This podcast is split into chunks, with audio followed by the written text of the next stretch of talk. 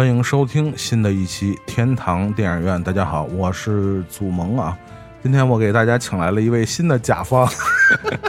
每天迎接不同甲方。成为甲方，你的心情如何？嗯，还是挺激动的，挺激动的啊一般都是咱们来伺候另外一位甲是方。是是是。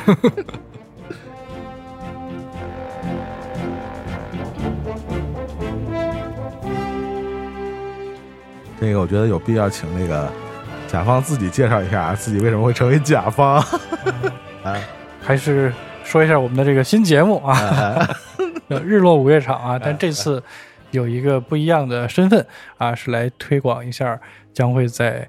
七月初，也就是六号到十五号嗯，在百老汇电影中心将会举办的莫里康内配乐电影展。我们也是借由这个机会来聊一聊莫里康内参与的电影和他的音乐，当然尤其是他的音乐。嗯，这也是这个第一次和这个日落君，现在也可以叫做甲方监督君，第一次聊这个莫里康内啊。其实我刚才这个录音前啊，跟那个葛腾聊啊，我说其实，呃，我我跟葛腾最开始认识就是因为这个影展，影展啊。，对，你记得你第一次录音是什么主题吗？记得呀，啊，武侠主题啊，就是武侠那期，对。那 是那是第几期几届影展来着？有点忘了，忘了，第五届还是第四届吧，好像第三届。啊，反正很早，那刚刚开始，啊。嗯，那是香港影展嘛，对，然后一步一步的这个走到了今天，又回到了起点。终终于要和日落君来聊来聊莫里康内啊。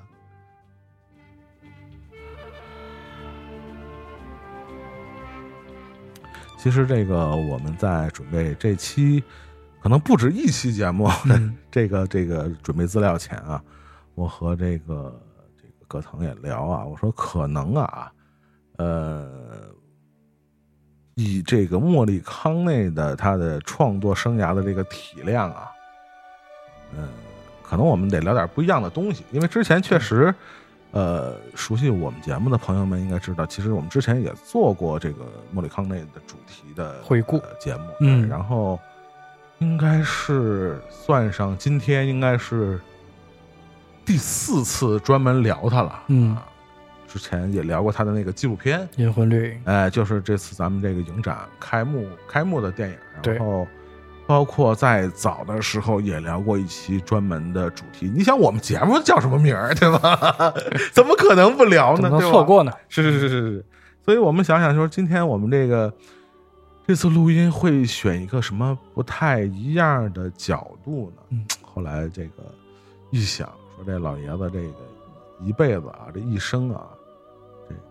以这个高产著称，著作都不等身了，超等身对，突破天际了。对我刚才跟那个葛腾聊，我说为了在那个某平台啊找他一张专辑，费了老鼻子劲，手都划破了。对我在 PC 端用那个某易啊找那张一九七几年专辑，我操，翻翻翻到我这直接就就气了啊！也确实这个确实非常高产的一位这个伟大的作曲家。然后我们觉得，呃，一个考虑到我们之前也做过那几期的主题内容，如果大家呃想去了解一下他的那个那个阴魂掠影的那部纪录片啊，可以去回头翻一下我们之前聊过的两期叫《最伟大的作品》的这么一个主题的呃系列两两期的节目，大家可以听一下，有比较详尽的对他这个纪录片的介绍。嗯，那我们今天做一点什么不一样的呢？我跟葛腾商量半天啊，我觉得就是找一些大师啊，相对相对来说，呃，不被我们呃这个熟知的一些作品，就是比较冷门的一些作品。遗珠。对嗯我，我跟何腾也是聊的时候就说，大师就像一个这个巨大的宝藏啊，宝库深深不见底啊！嗯你你什么时候去挖取，会发现里边有一些非常有价值的作品啊，惊喜哎，我们今天呢可能会相对来说，比如说大家想听这个呃什么那个那个大表哥三部曲啊，对，今天可能不在我们的介绍范围内啊，大家可以想听的话，可以找我们之前做过的系列节目，包括大家想听什么这个西西里岛啊，是吧？这种的海上钢琴师啊，大家也可以去找我们之前做过的主题啊。那我们今天的呃内容就会让大家更多的了解莫里康内这位大师不为人知的，或者说他呃比较被人们少提及的那一面嗯和他那些同样精彩，但是大家相对来说关注度会不太高的一些作品。冷门佳作。对，现在我们看到的这个、听到的啊，看到的还行。这首歌就叫《银矿》啊，这就是大师的一个呃非常精彩的，但是并不是大家非常熟悉的作品啊。这个作品也被用在《阴魂掠影》，应该我没记错的话是片头曲是片尾曲的，嗯，在后面，应该是后面、嗯对是吧？大家去想想，莫里康内就是一个巨大的矿，嗯，是吧？有银有金，还有钻石，可能是吧？所以我觉得这首歌就非常代表大师的这样一个象征。嗯对莫里康内就是一个一个宝藏啊。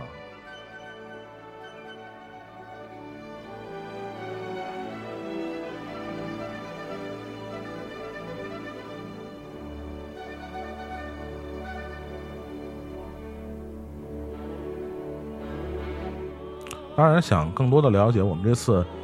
影展啊，可以去关注一下这个、这个 日落君的公众号，也不能叫你的公众号是吧？百老汇的公众号。啊，有详细的关于影展的排片，还有一些周边的抽取的啊。这次其实我们也准备了很多很有趣的一些关于呃大师的周边产品，有关于他扭蛋 对。没开发呢是吧？啊这有 就是这盲盒性质的这样的一个票根儿吧。嗯嗯，啊，其实这也在影迷群体当中呼声很高，大家其实想集齐一套还是需要花费一些心思。是是是，包括极具代表性的它的这个小号型胸针啊，现在已经很多人要预定了，就是因为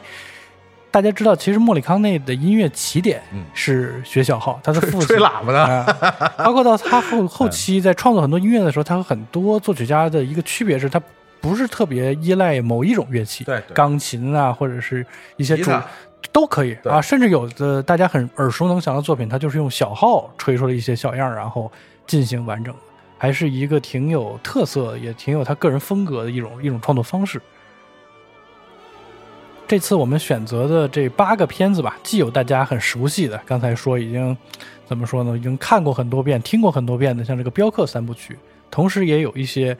真正符合咱们这一期主题的冷门佳片啊，比如说他和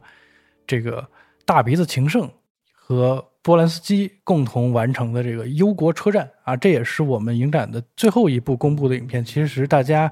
呃听说过这个片子的机会很多，但是真正在大荧幕上观看，这应该也是第一次，还挺有趣的。包括这个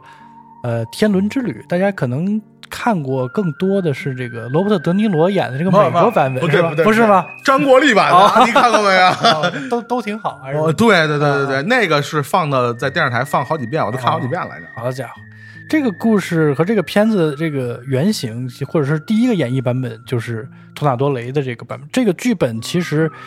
在我看来是一个特别，呃，用一个俗一点的称呼，就是那种老少咸宜的。你在人生的不同阶段，你看这个片子，总能收获到不同。你站在儿女的角度，你等到有一定阅历，你为人父母之后，你站在这个，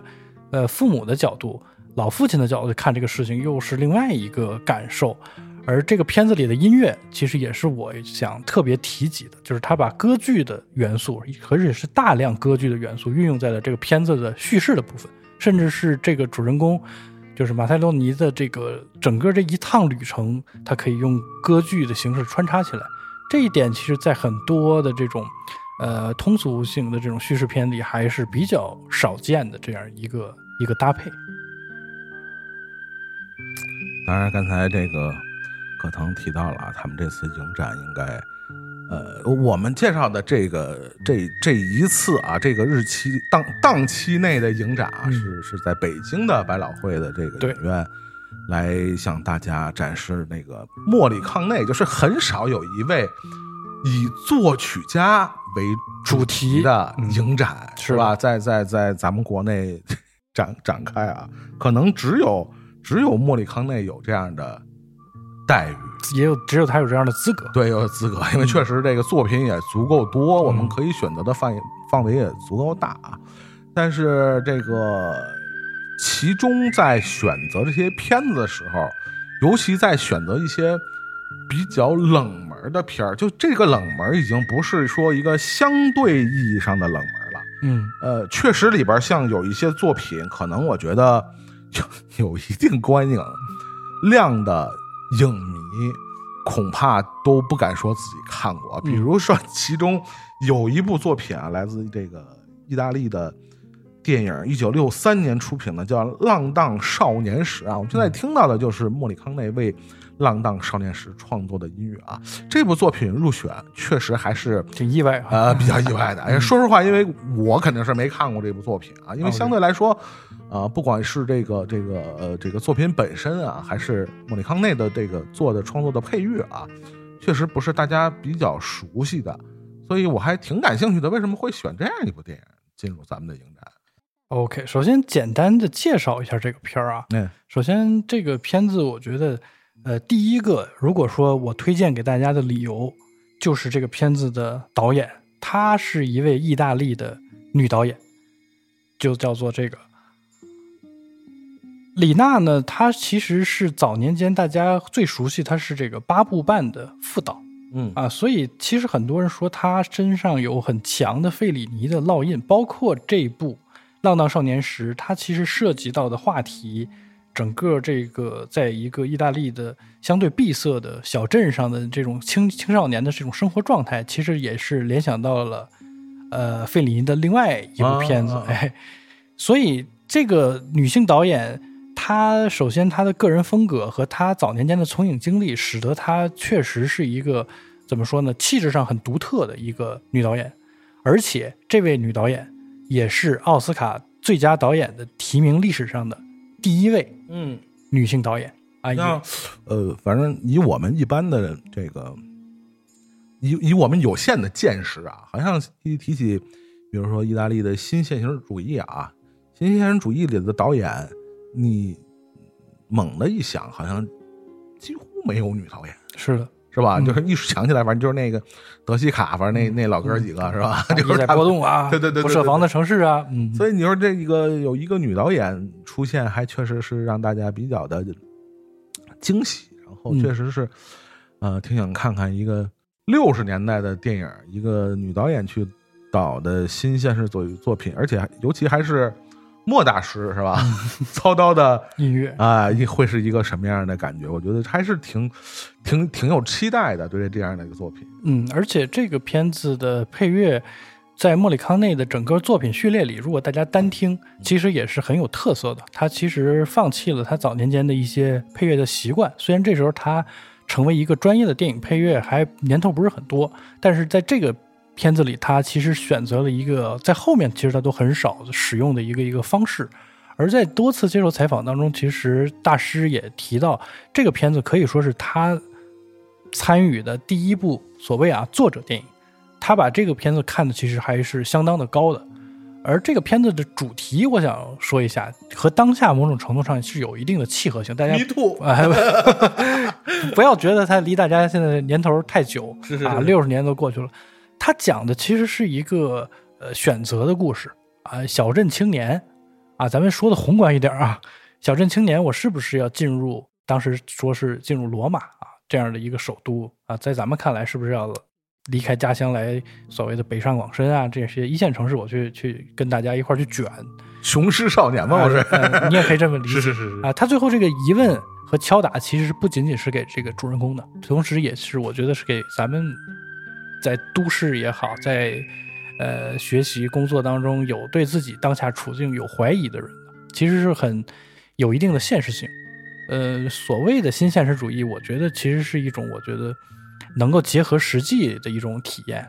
而这个片子，无论是从音乐还是从表演上，它其实是一个完全不老的片儿，还是挺有特点的。所以这次选择这个片儿，就是你看完了镖客三部曲，或者你对他的大师的配乐已经觉得我已经很熟悉了啊，我已经把什么阿隆桑方的各种用法，我这昆汀的也好，之前老版本的也好，我都已经很熟悉了。你再看看这个片子，您再听一听这个片子，这个片子的原声也比较好找。是很独特、很清新的。别觉着你自己能了解大师，大师岂是我辈能轻易看透的？是不是？反正真的就是做过这几期莫里康内的这个主题啊，我越是深深的这个意识到啊，你越是听进去大师的这些作品，越是去了解大师的整个的创作生涯，你会发现你对他的了解越来越少。冰山一角，哎，真是。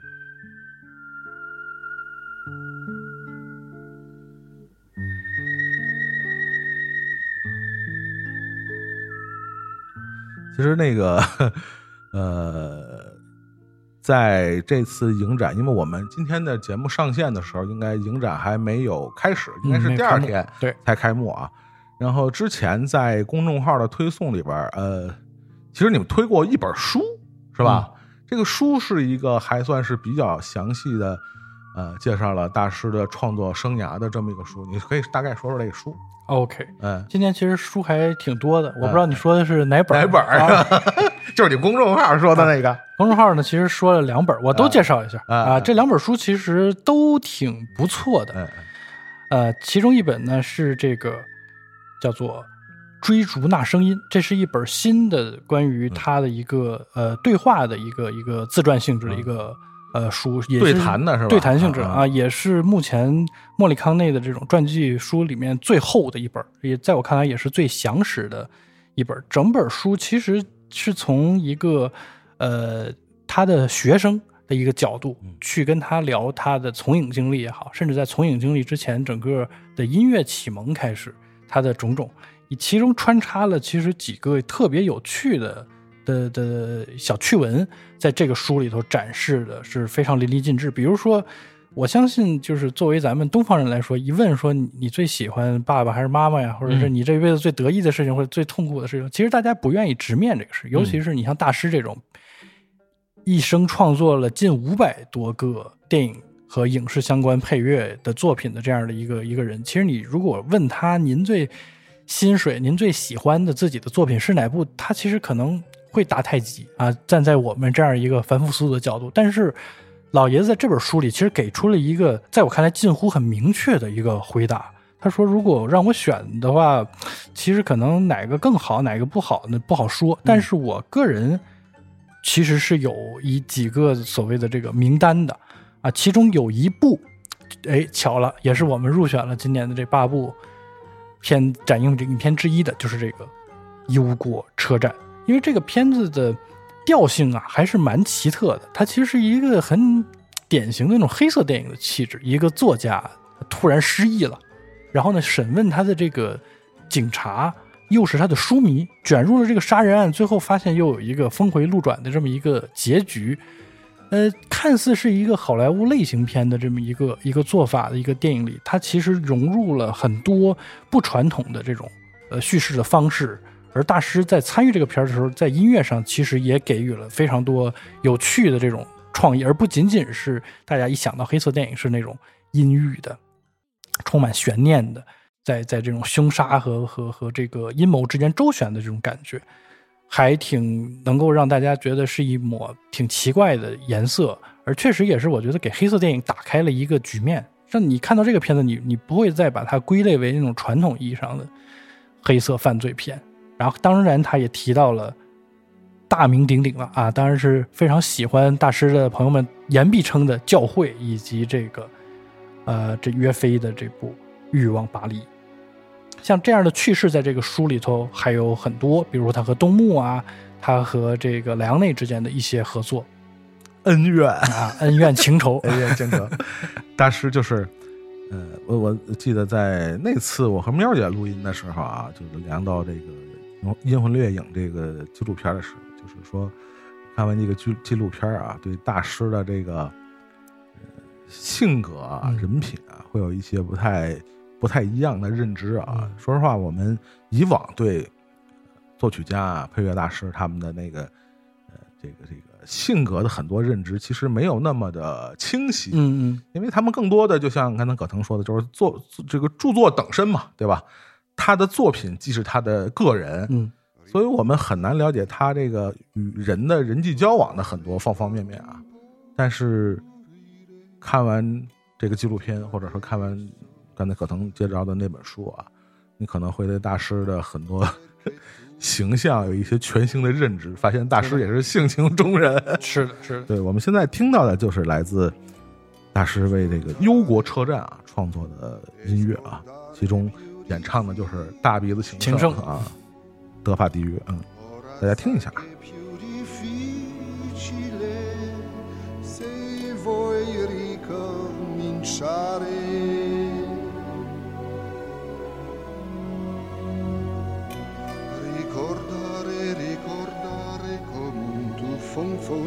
Mare, ricordare, ricordare quel che c'è da cancellare e scordare, e scordare e che perdi cose care e scordare, e scordare finiranno gioie rare.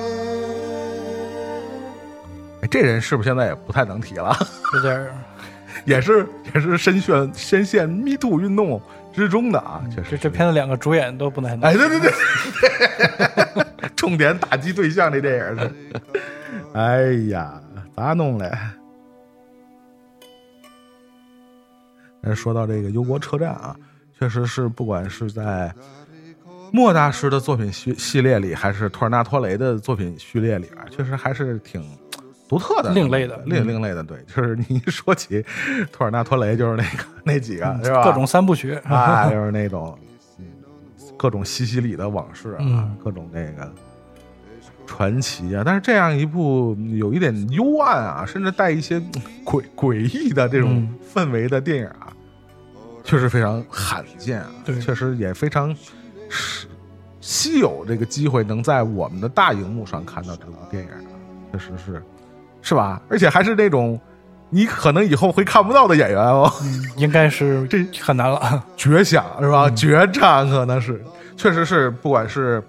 这里边的两位主演啊，波兰斯基和这个德帕迪约啊，还是呃，这莫大师咱就不说了啊，已经已经先去了，已经故去了啊，所以这样一个阵容啊，想在呃以后再看到啊，恐怕真的是非常。真的，天堂电影院什么时候你不能看啊？对 不对？什么时候你不能听啊？对不对啊？但是《忧国车站》真的是非常机会难得的这么一部作品。没错，但是我们说回说回这个整个呃托尔纳托雷和呃大师合作的这个这个这个他们合作的这个生涯啊，包括我们最开始提到的这个《阴魂掠影》，实际上这作品的呃主导也是托尔纳托雷。对对，所以这个他们之间这个忘年交啊，我们也可以在他的各种的作品和这个传记里边看到啊，确实两个人是差着辈儿的，对吧？嗯咱们说咱们中国人说法是差着辈分的，但是两个人建立起了非常深厚的，不管是这个合作关系还是这个交情啊，我们说确实是非常难得，也包括这个在呃托纳托雷的一系列电影里边，包括嗯我们不太熟悉的这些作品里边，也包括刚才葛腾提到的这次影展里边，还有另外一部也是嗯，来自莫大师和那个托纳托雷合作的，就是《天伦之旅》。旅，嗯，可以请，因为刚才葛腾大概说了一下，嗯讲讲的是什么故事嘛，对吧？也可以请葛腾再详细的跟大家再再聊一下这个作品啊。毕竟是大家看过张国立那个，你完全套好像也不是完全一样。嗯毕竟咱们也没请莫大师来做音乐，这一块确实是还差着差着点意思啊。嗯，一说差着辈分，其实真正差着辈分的，或者是嗯把这个概念做成电影的，我觉得恰恰应该提到《天伦之旅》，嗯而且一定要提到的是大名鼎鼎的啊，天王巨星啊，马塞洛·马斯楚安尼。呃，大家其实真正了解或者看到这个演员，应该还是说是在费里尼时代，对对嗯。御用嘛，对啊，和索菲亚·罗兰呀等等那个时代的明星，而这一说索菲亚罗兰，就想起爱情神话。可以，也也说明这个片儿的成功。但这个片儿拍摄于九零年代，其实那个时候距离他们那个星光熠熠的，我在我看来是天神下凡一般的那个年代，呃，已经过去了很久。这时候的这个马塞洛其实已经完完全全是一个老年人了。老态龙钟啊，老态龙钟了。而这个片子其实也是这个呃朱塞佩·托纳多雷导演其实生涯早期的一部电影。他其实把整个故事安放在了一个就是辈分和代际之间矛盾和有一点点唏嘘笑料之间。一个老父亲自以为自己的几个儿女离开自己之后，过上了其实是某种程度上很优越的。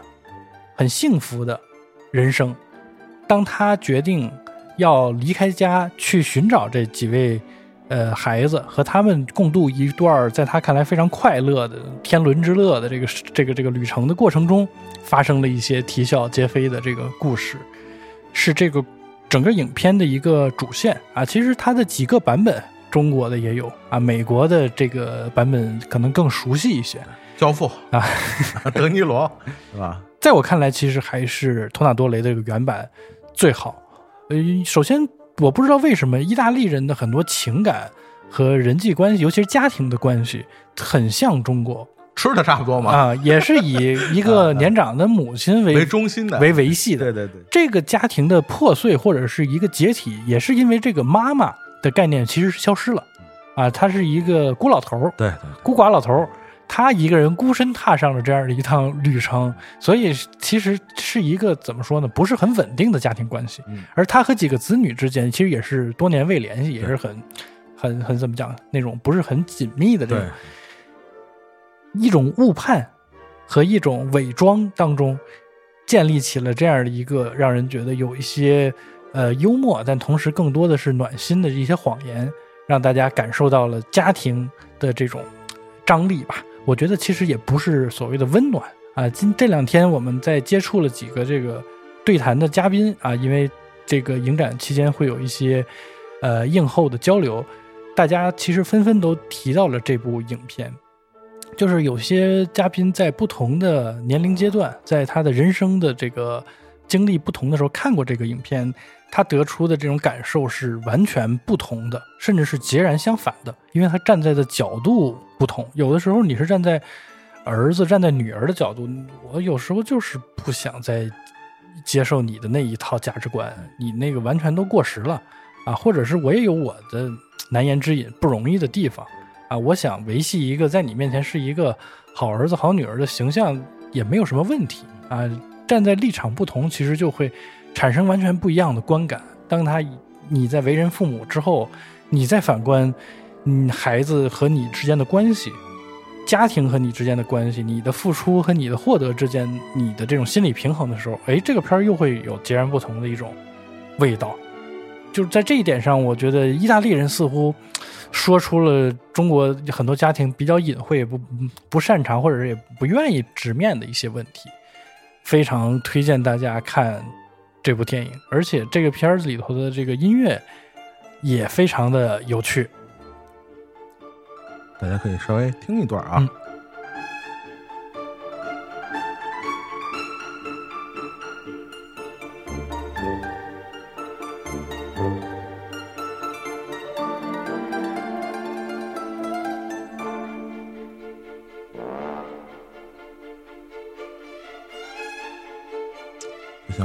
才可能说的啊，整个，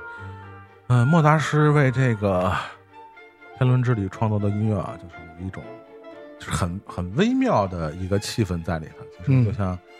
呃，我们刚才提到的这部电影，其实不管是为人父母还是作为人家的儿女啊，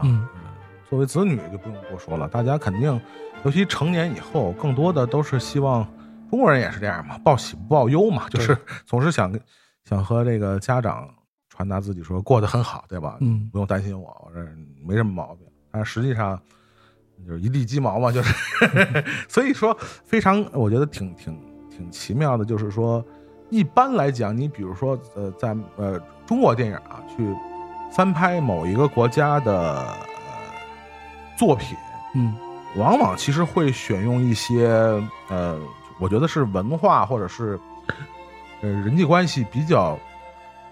接近的，嗯，这样一些国家，对吧？比如说。这两年用什么印度啊、韩国呀，对吧？你知道我说的是什么是吧？呃，甚至什么日本啊的都会去用。但说实话，就是因为可能和呃欧洲的一些国家，包括和美国，它可能在文化上，文化上还是有一定的差异性啊，尤其是就是人际关系上可能，但是，呃，就相对来说，我觉得这个《天伦之旅》的翻拍还是比较合适的。嗯就是为什么，就是刚才葛腾说的这个情况，就是真的意大利人的一些。他家庭的组成的方式和中国人呃特别像，嗯他和这个中国人的这种相处方式特别的接近。就刚才说的这个以一个母亲为中心的这个 纽带的家庭的这种组成方式啊，因为我咱们国家也经常说嘛，比如说，尤其是这个子女也也也都一一一年年一年年的步入这个中年了以后啊，如果家里这母亲还在啊，一般这个尤其是大家庭啊，就不是说独生子女那种，一个大家庭它的维系其实往往伴随着母亲的存在。啊，对，就母亲在。呃，老人说了，母亲在这个家其实还在，嗯这个家族或者家庭的观念往往还在，但是如果母亲不在了，往往这个维系家族的这个纽带其实就不存在了。也就断了。对，所以说相相比较其他的，呃，描写人际关系的电影，不管是欧洲的也好，还是美国的也好，其实，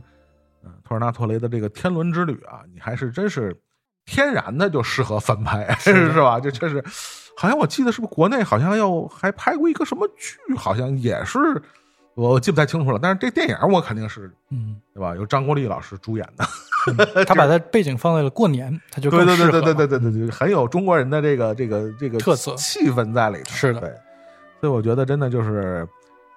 呃翻拍起来毫无这个距离感，违和哎，嗯非常的合适。嗯，意大利人真的就是就是叫什么那，我们也都吃饺子嘛，但是他包的实在是不 OK 是吧我们都？爱吃馕嘛。是啊，然后我还想再补充一个嗯信息，就是这个片儿的某种程度上算一个彩蛋吧。嗯呃，咱们聊了半天莫大师，其实呢，莫大师从来都是在幕后出现，嗯，呃，没有人其实在银幕前看见过他，他也没有不是所有人都跟斯坦利似的，啊，一定要出现。是是。是，这部电影就是莫里康内出演的唯一一部电影嗯，在这个电影的片几乎在片尾的部分出现了一个指挥家啊，镜头不是很多嗯，一闪而过，啊，这个指挥家就是莫里康内亲自来饰演的，而他当时也不是在表演嗯啊，他那个指挥是真的在指挥乐乐队，嗯，嗯就可见这是还是我们说的那个，就是大师给面儿。嗯，你以为大师大师不是随便出镜的，对吧？贵着呢。对对对对，不是随便，还得看面儿，还得看你跟跟他的关系怎么样。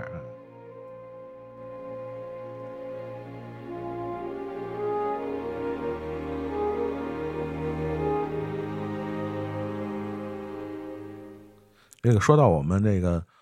莫大师啊，莫大师和这个托尔纳托雷的这个关系啊，确实还是，嗯、就像我们刚才说的，就是非常的铁啊，几乎从托尔纳托雷为我们所知的每一部作品，好像都是和莫大师合作的，嗯，就几乎。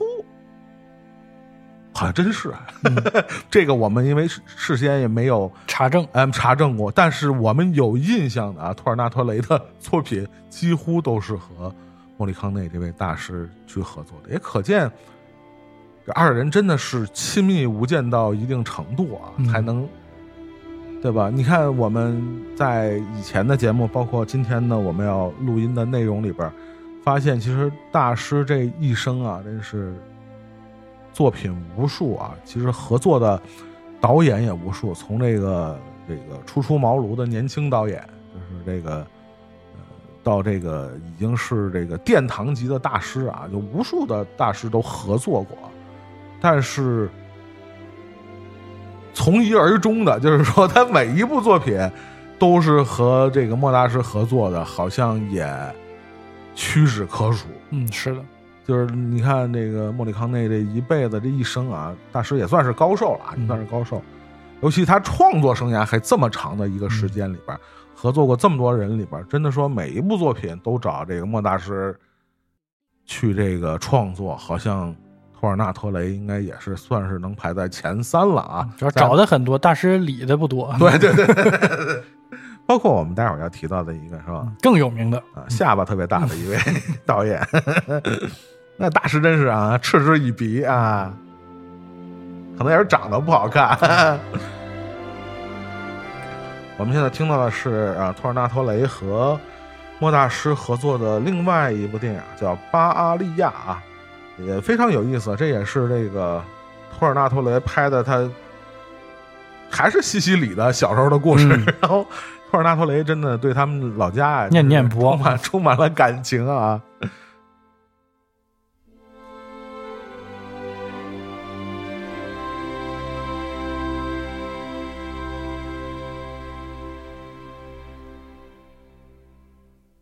后包括其实，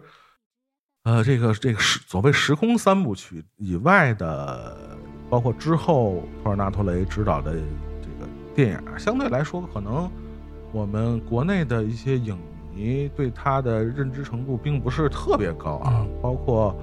呃，我们下面要听到的这一个作品啊，是来自还是托尔纳托雷和莫大师合作的这个叫做。最佳出价价，嗯好像电视台也放过，嗯，是这国内引进过，引进过是吧？引进过，哦嗯。你先听一下啊。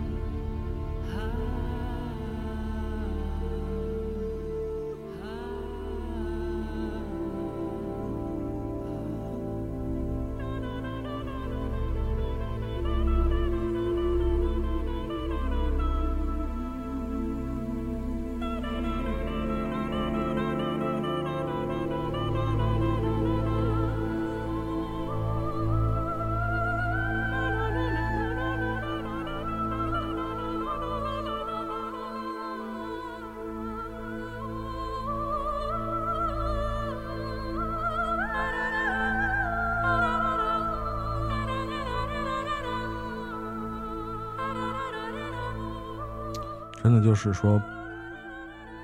咱咱甭管这个托尔纳托雷后来的这些作品啊，这个风评好像似乎很难超过什么《天堂电影院》或者是《嗯海上钢海海上钢琴师》这些作品啊。但是单就莫大师交出的这些音乐作品啊，真的就是没得挑，是吧？大家单听这些作品，真的都是一种极致的听觉的享受享受，嗯对，非常的厉害。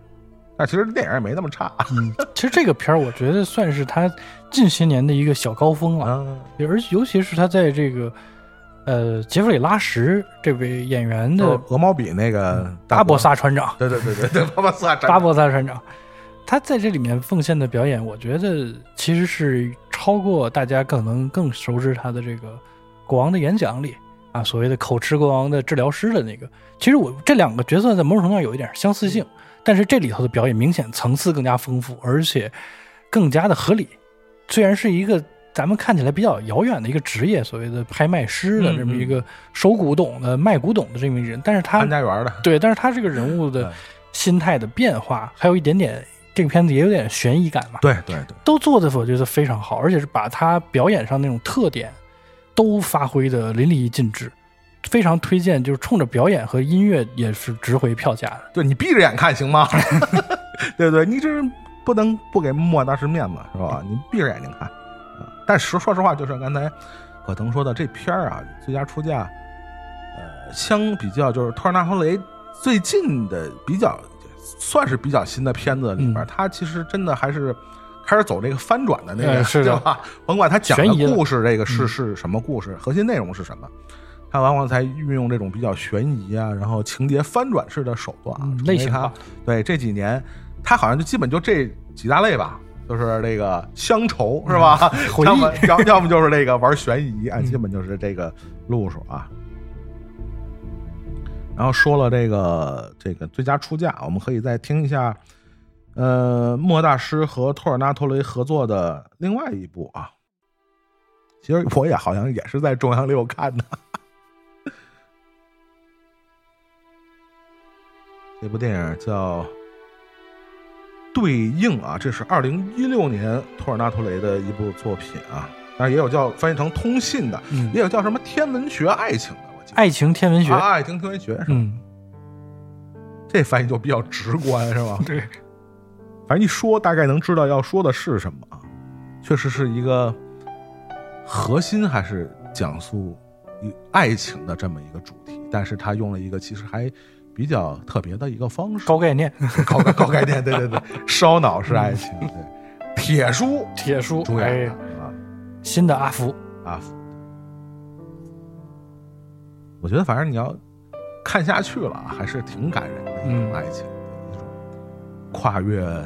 时空的爱情啊，可以说是。不是穿越啊，是另外一种意义上的跨越时空的。大家看了就知道。来。看了就知道，我们听一下莫大师的音乐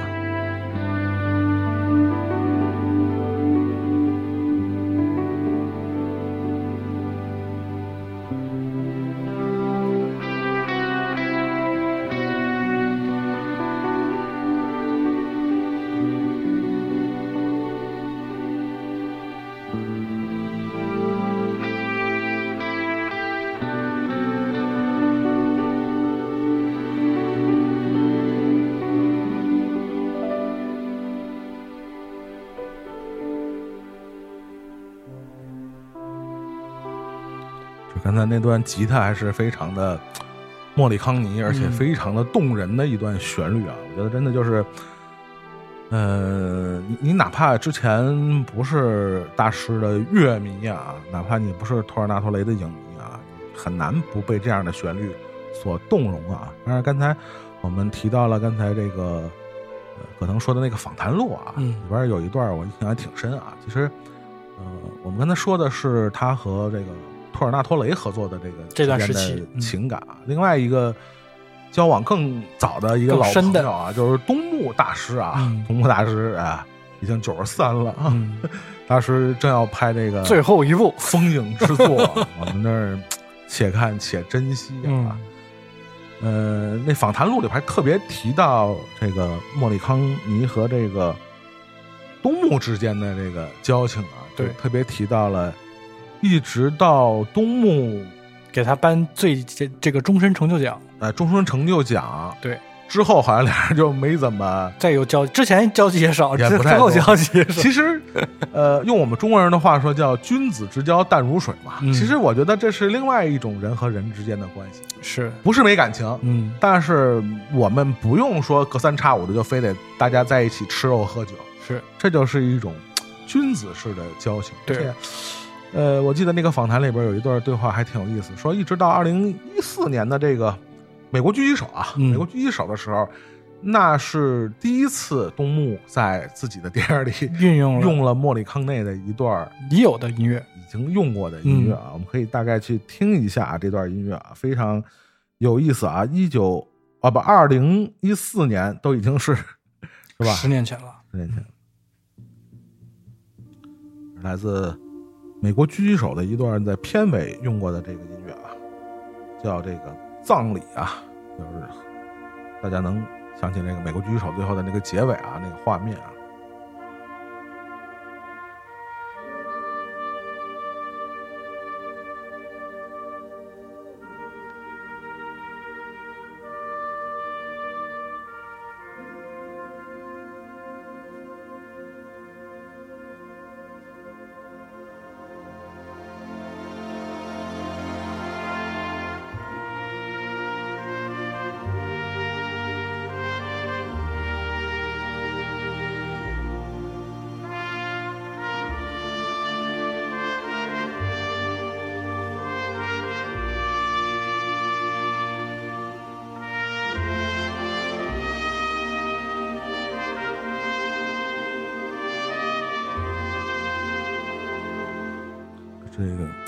小号的声音又响起啊，嗯就是那种画面感真的是非常的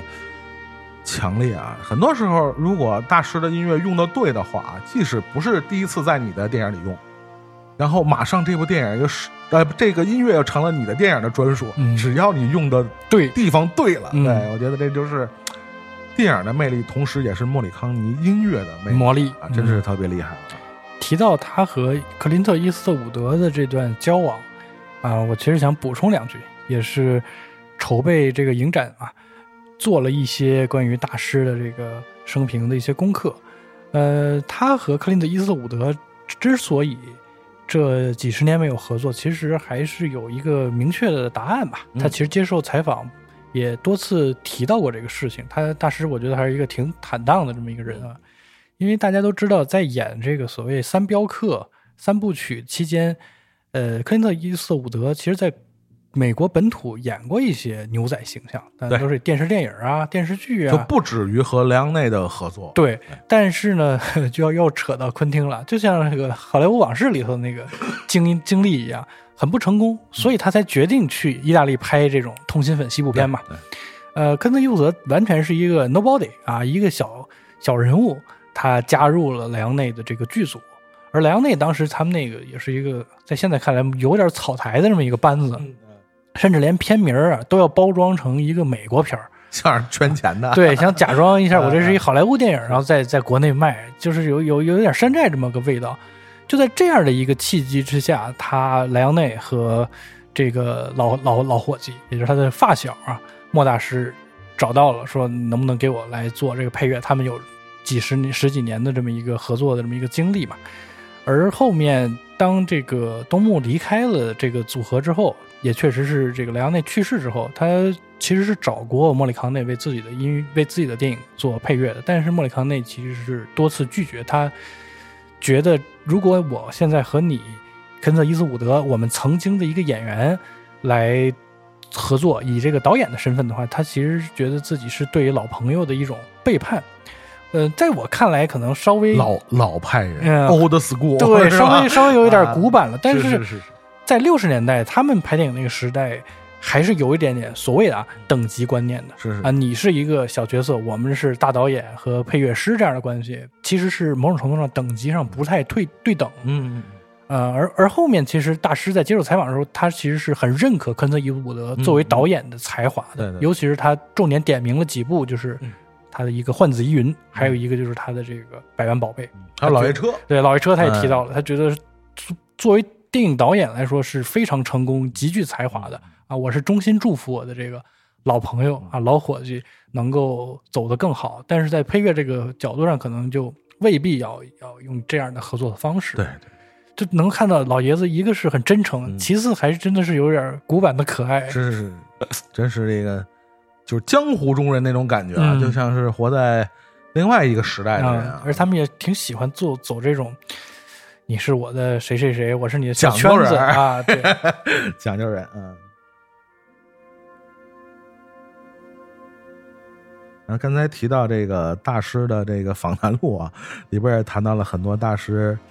这个不太为人所知的一面啊，比如说大师大师这个也是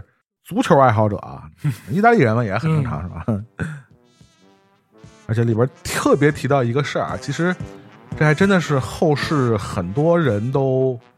不太知道的这么一个事儿啊，就是实际上那个呃，国际足联曾经在一九七八年世界杯的时候找过莫大师去 去做了一下我们现在听的这个主题音乐啊。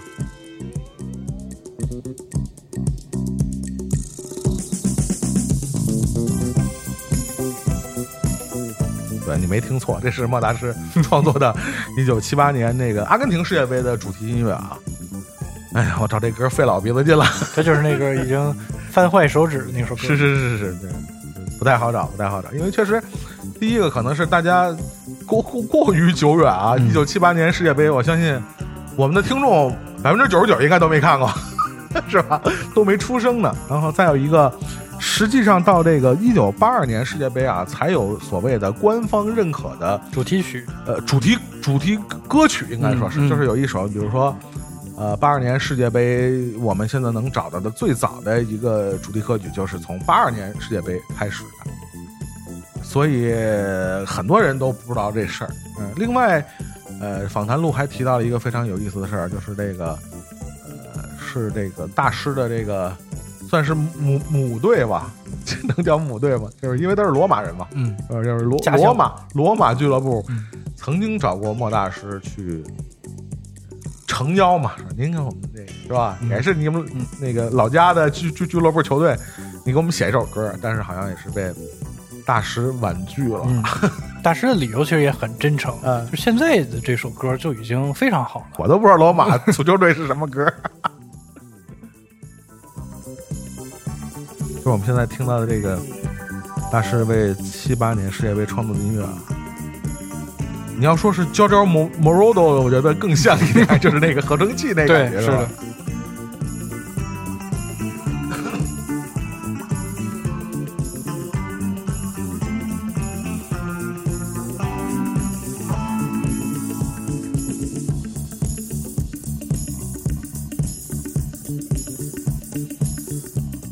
实刚才我们节目里提到了啊，一个名字啊，就是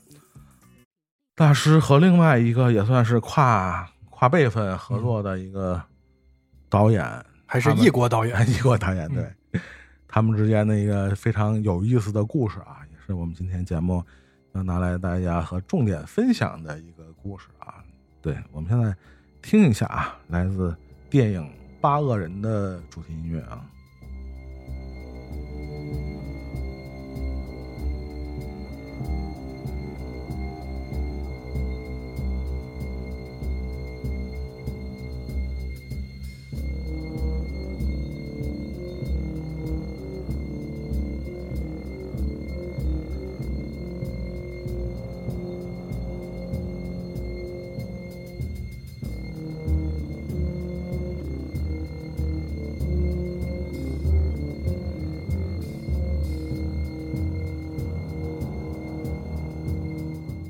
之前在别的别的别期的节目里边儿提到过啊，我们说这个在这个导演领域里边啊，作为这个头号莫吹啊，莫名会会长，是是是是，其实这个说他是头号莫吹毫不为过。嗯，大家应该看过这个这个，哎，是金球还是是是奥斯卡呀、那次这个昆汀那个 发言啊，激情发言激情发言，对嗯。对对，说这个老莫是他一一一生中最重要的作曲家，不是电影配乐大师。嗯他指的那个作曲家是莫扎特、贝多芬、舒伯特那个行列的，你知道吗？这个算是一个彩虹屁的最高境界了，已经算是对吧？这个，我觉得你别说莫大师了，我觉得谁听着这话一般都会很受用，对吧？但实际上他们之间的这个关系，并没有我们想象的那么的，对吧？简单，一个是舔，一个是就接受、享享受、enjoy，对吧？好像不是，就是之间还有一些相爱相杀，啊还有一些故事。是的，是的，我觉得主要还是莫大师这边，对，有有，哎，这个这老头儿不是特别好伺候。我跟你讲，这马屁拍不对，有时候也是问题啊容易。拍到这个马蹄子上，对，因为我们知道，作为这个怎么说呢？作为这个这个迷迷影型导演是吧？昆汀算是迷影型导演嗯对吧？而且属于这个自学成才的这种这个路子对、嗯这样的导演，他一个非常大的特点，其实他对自己电影里边这个音乐的运用啊，也算是算是特别用心的那种导演。对对吧？就是这事无巨细，他就是每一块用什么音乐，他基本都算是亲力亲为那样的导演。对，基本上其实他算是他的电影的一个音乐监制，对主要的配乐，就是虽然都是拿来主义嘛，对吧？？DJ 对对对，DJ。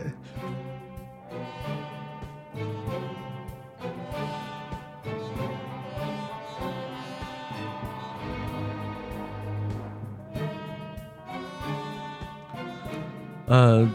最早的其实谈不上合作，嗯，就是去使用，对，昆汀最早的，呃，他几乎是要，好像要成型了，就是说他想，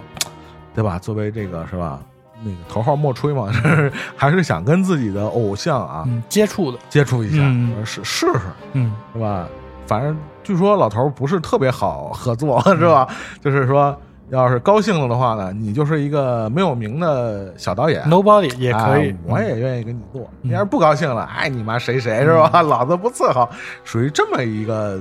这个这个有有艺术家风范嘛，风骨嘛，我们这么说。啊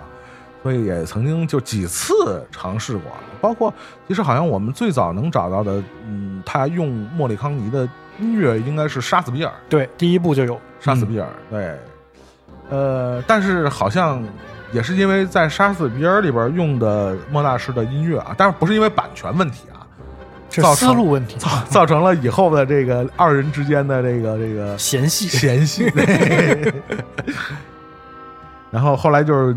一一步一步嘛，嗯就是说，虽然那个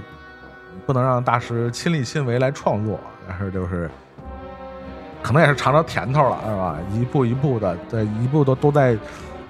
几乎在后面的每一部作品里都用过大师的音乐，对，或多或少。对，嗯。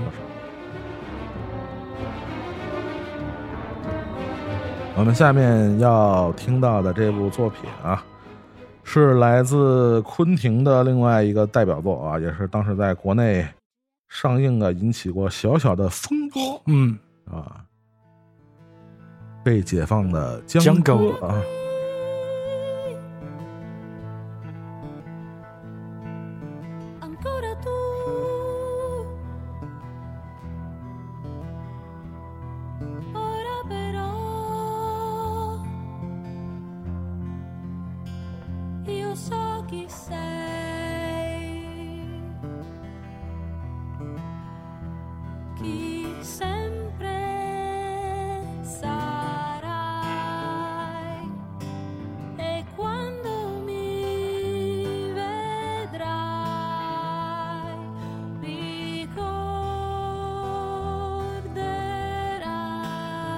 现在听到的是来自《被解放的江歌》里边的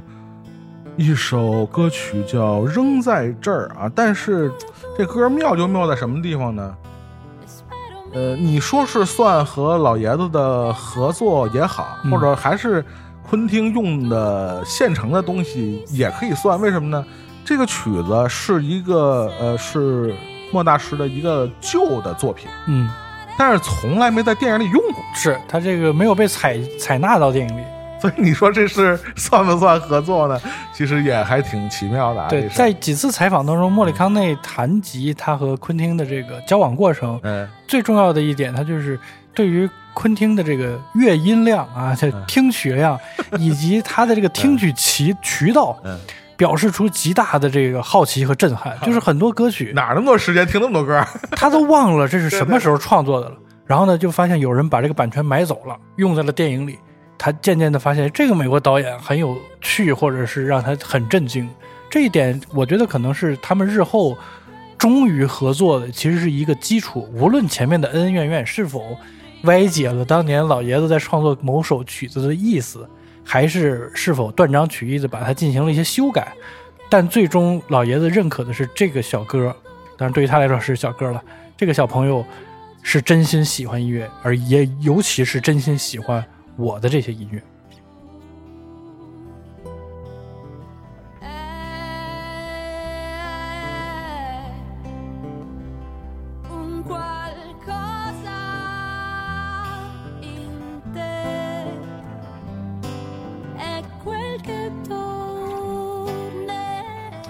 这个坊间有一个说法啊，就是那次那个大师 com complain 他的 complain 这个昆汀的这个对他的不满啊，呃，其实更多的是好像，因为我们知道昆汀的作品里边的这个对音乐的用法，基本就是一个大杂烩似的嘛，嗯。就是一个拼盘似的嘛，不同时代、不同风格的音乐，在他的呃电影里边被融为一炉嘛，其实就跟昆汀自己的导演的电影的风格是是一样的，是没错一点大杂烩的类型融合式的对我们说他是迷影型导演嘛。但是就是因为这个大杂烩式的运用音乐啊，在莫大师听来或者看来啊，似乎有点掩盖了大师的风采。嗯就是，呃，我们可以去想想啊，从这个八恶人啊，就正是他们两个人合作之前的这几部作品，似乎每一部作品里用的最精妙的配乐的这些点，嗯，都不是莫大师的作品。对，是 你是不是可以能理解莫大师的心情？你明白吗？点膈应啊。对，就是说，操，你小子，你用就用呗，好像还不是在 C 位，你明白吗？就是说，你也不是，那你说这边儿的了对，这你说，你说这事儿怪谁？咱平心而论，也不能怪昆汀，你明白吗？嗯，就是说，呃，我们其实从一个呃影迷或者说从一个粉丝的角度，我们能理解昆汀的这个心情，意图就是，嗯而且你想他这种人，他喜欢的太多了。嗯，就是如果大家了解昆汀的这个拍电影以外的一些所作所为啊，就是他的这个马屁啊，真是拍遍全世界各个角落，就是你会在各个的。有时候是，比如说澳大利亚的嗯某种类型电影的宣传上，你会看到他，嗯，在东南亚的某种，哎，或者是香港电影吧，王家卫他也是头号嗯王吹嘛，对吧？对，在各种 DVD 花絮里都能见到。对对对对，就是嗯因为他是迷影型导演嘛，他就是因为他喜欢的多，喜欢的杂，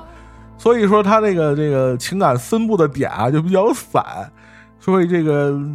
到配乐这块呢，确实就成了一个问题，就是说、呃喜欢的太多了，所以往往就是说这大师的这个这个配乐的这个比重，魅力啊，嗯就不会百分之百的彰显彰显出来，嗯就是有 有一点被发散了这个力量啊，所以这个大师不爽我们也能理解，嗯但是昆汀呢，确实也有点冤这事儿，知道吧？这挨骂挨的就是不是特别的，对你说他用的不是 C 位呢？我觉得某种程度上，在昆汀的这个世界观里，或者说在他这个电影世界里，这些东西的化学反应可能才是 C 位。大家在回忆起来，比如说他早期更加实验性质的一些片子的时候，其实想到的是他比较创新的这种剧作结构和他比较有趣的这种台词风格，而到了后面，大家觉得他是相对成熟的作品当中，他保留了他早年间的那种锐气的同时，其实又把类型和和他这些年对电影的技法更加纯熟的使用。我想说的是一个，咱俩在呃录之前也提到，就是这个阿龙桑方。你看他使用《阿龙桑方》这首歌，和当年塔维亚兄弟所使用的这个方式、意图、情感基调完全不同。但是在《无耻混蛋》这个片子开头听到这个曲子的时候，你感到那种不寒而栗的那种肃杀气质，确实是非常的令人印象深刻。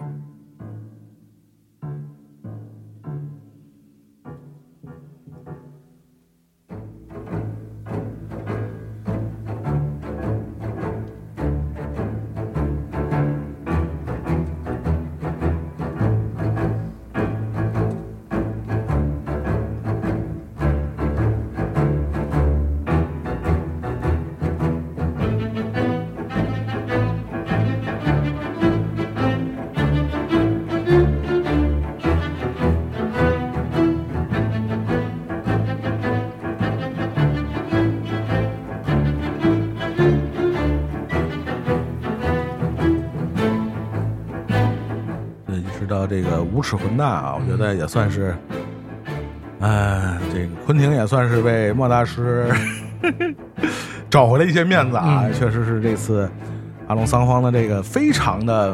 我觉得非常起范儿的这段音乐啊，，嗯，几乎让人们忘了它原版是来自一个 古装片儿啊，是吧？是的，呃，这回用到一个二战的虚构的二战题材的电电影里边儿，确实是一个非常精彩的，我觉得是点睛之笔吧。没错。其实本身呃，莫大师那次那个抱怨啊，其实多多多少少是被媒体放大了。嗯就是莫大师后来听说这个事件有点发酵啊，莫大师其实自己也出来解释了一下啊，就是没有说不不尊重这个昆汀的意思啊，就是说可能只是说可能在音乐的这个运用的这个理念上理念上啊嗯有有所有所不同。但是我估计后来昆汀可能还是多多少少放下了身段啊，多次飞赴意大利嘛，嗯毕竟是莫吹，头号莫吹是吧？大哥不高兴了，还是得哄老头儿高高兴啊！但是最后终于终于促成了那次这个八恶人的合作啊！哎，也是拿了奥斯卡，最后是吧？对，就是凭借 唯一的一次。这一点，确实说昆汀这个人再怎么脾气啊、哎再怎么有才华呀，再怎么这种不羁啊，但是他对于要想和莫里康内合作这个事情的毅力，确实是非常值得敬佩。莫里康内说，当他拿出了这个纯意大利语版本的这个剧本的时候，而且看到翻译是非常的精美，哎一看就是校对过多次的哎，注释非常复杂的时候。他就知道这是一个带着极大诚意来的这么一个小伙，头号舔狗，真的舔狗做到昆汀这个份儿上啊，真的是没得说没谁了。啊！好像我还看到说是在是是唱片啊，还是哪版海报上啊，昆汀特意把自己的名字和莫里康内的名字是并列的。嗯，这好像从来没有说导演和作曲家作曲家呃并列的这么一个情况出现啊！你可见那个舔狗当的也是舔狗当如此啊，是吧？这是要说能成事儿的也是不容易啊。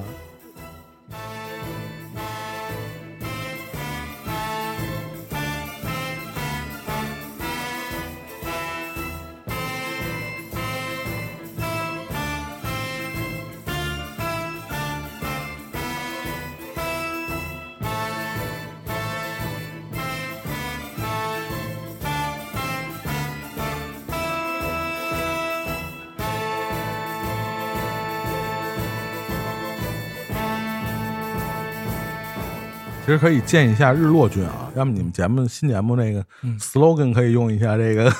开场，我觉得特别适合开场，可以你觉得吗？这个范儿就一下就醒了，这人这感觉是吧可以？作为我们这个新节目的片头。无耻的日落下，午夜场。那我们今天和这个莫大师和昆汀的这个故事啊，可以说是就是告一段落啊。然后我们呃这期专题啊，可能呃就是还得分这个上下两期啊，和大家分享啊，因为确实大师的作品量太吓人了啊，海量。海量海量，这个做短了就觉得这个愧对大师的那个 九泉之下的，对值得一提的也是都，太吓人了。我们选择在这个七月初进行这个影展，嗯某种程度上也是对大师的一个怀念，因为他也是呃在三年前的这个七月离我们而去嘛，所以借此机会，其实也是希望能够在大荧幕上呃重温大师参与的这些影片，来怀念他带给我们的这些光影记忆。就还是那句话嘛，就是冲着大师去的，闭着眼睛你也把电影听完了，是吧？这绝对是。是几十块钱，那买不了吃亏，买不了上当，对吧？值回票价。对啊，绝对值回票价了。对，另外这个收听本期节目的听众朋友有福了啊！嗯，请我们这个甲方日落君说一下我们本期节目的这个福利啊。当然，这个我们中奖的方式还是在节目上线以后的各个平台留言嘛。嗯互动我们要抽两位听众，对，是吧？两位听众。就是在我们节目上线以后的这个荔枝啊、喜马拉雅、网易啊，然后小宇宙 APP，嗯包括这个微博上啊，大家都可以去留言。嗯这次我们要抽两位听众送出。哎，啊，非常 哎还行，太脱口秀了啊！啊，大家都很喜欢的这个纪念票根儿，我们这个票根儿也是结合了胶片正片的一些玩法啊，在这个传统的这个纪念票根儿的一端，我们贴上了一一小片这个正片底片，大家可以用它来对着灯光和阳光，但是注意安全啊 的情况下，大家能够看到它这天儿可能有点危险，啊四十度啊！确实在北京就是这个太太烈日灼人了。别别找太阳底下是吧？你找一灯光，好吧啊？能够看到这个像类似于放映机的这种效果，尤其是能够复刻出这个托托啊拿着那一卷胶片来欣赏电影的每一帧的这样的一个效果，同时在这个我们珍藏的票根的右下角还有一个二维码，扫了之后非常有惊喜啊！至于是什么呢？得到之后你就知道了。哈哈，我没得到，告诉你也没用，啊是吧？当然，这个票根的获取方法也还可以来参加我们的影展啊！你可以用你的这个常规的影票来兑换两两个影票北北京的影迷啊，是 对吧？当然是参与影展的朋友了啊！两个影票可以换一个票根的这么一个抽取机会。我们当时在以一个盲盒的形式来发放，但是这一期节目哎有福了，我们将会是一整套分成四组，一共八张，将每次分成这个四组。今天的这期节目将会有两位观众获得各两张票根儿，保证还都是不一样的，放在一个我们的纪念票夹当中。我们这个纪念票夹也是一个精心设计的票夹，不光能够夹我们这次影展的票根儿，还可以基本上北影节呀、上影节呀都能够夹得进去票夹夹一切，啊。是的是，吧？大饼卷一切，没错，我们质量也非常好，你这个出去旅个游啊什么的也都没有问题。而且我们里面还有这个观影文明观影小贴士啊，不仅可以怎么说呢，也可以作为礼物发放给你觉得你身边不太文明观影的朋友，作为一个算算了，那么好东西给他有点警戒 有点亏了，是吧？就是这次刚才这个可能说的都是非卖品啊，非常难得的一个机会啊，欢迎大家踊跃的留言啊，这个看看哪两位幸运的听众能得到这次机会非常难得的奖品啊！嗯如果大家想加入我们的电影的微信群啊，可以在微博上搜索“天堂电影院”啊，糖是糖蒜的糖啊，院是曲苑杂谈的院。不是托尔纳托雷那电影的那几个字啊，你可能会找不着啊。然后置顶的这个二维码，扫这个二维码就可以让我把你加到我们天堂电影院的这个天堂第九十八家的这个群里头啊。所以这个我们大家来憧憬一下，嗯我们下期节目会聊哪些莫大师的作品的作品，我保证你没听过哈。那我们就下期节目再见，再见。拜拜。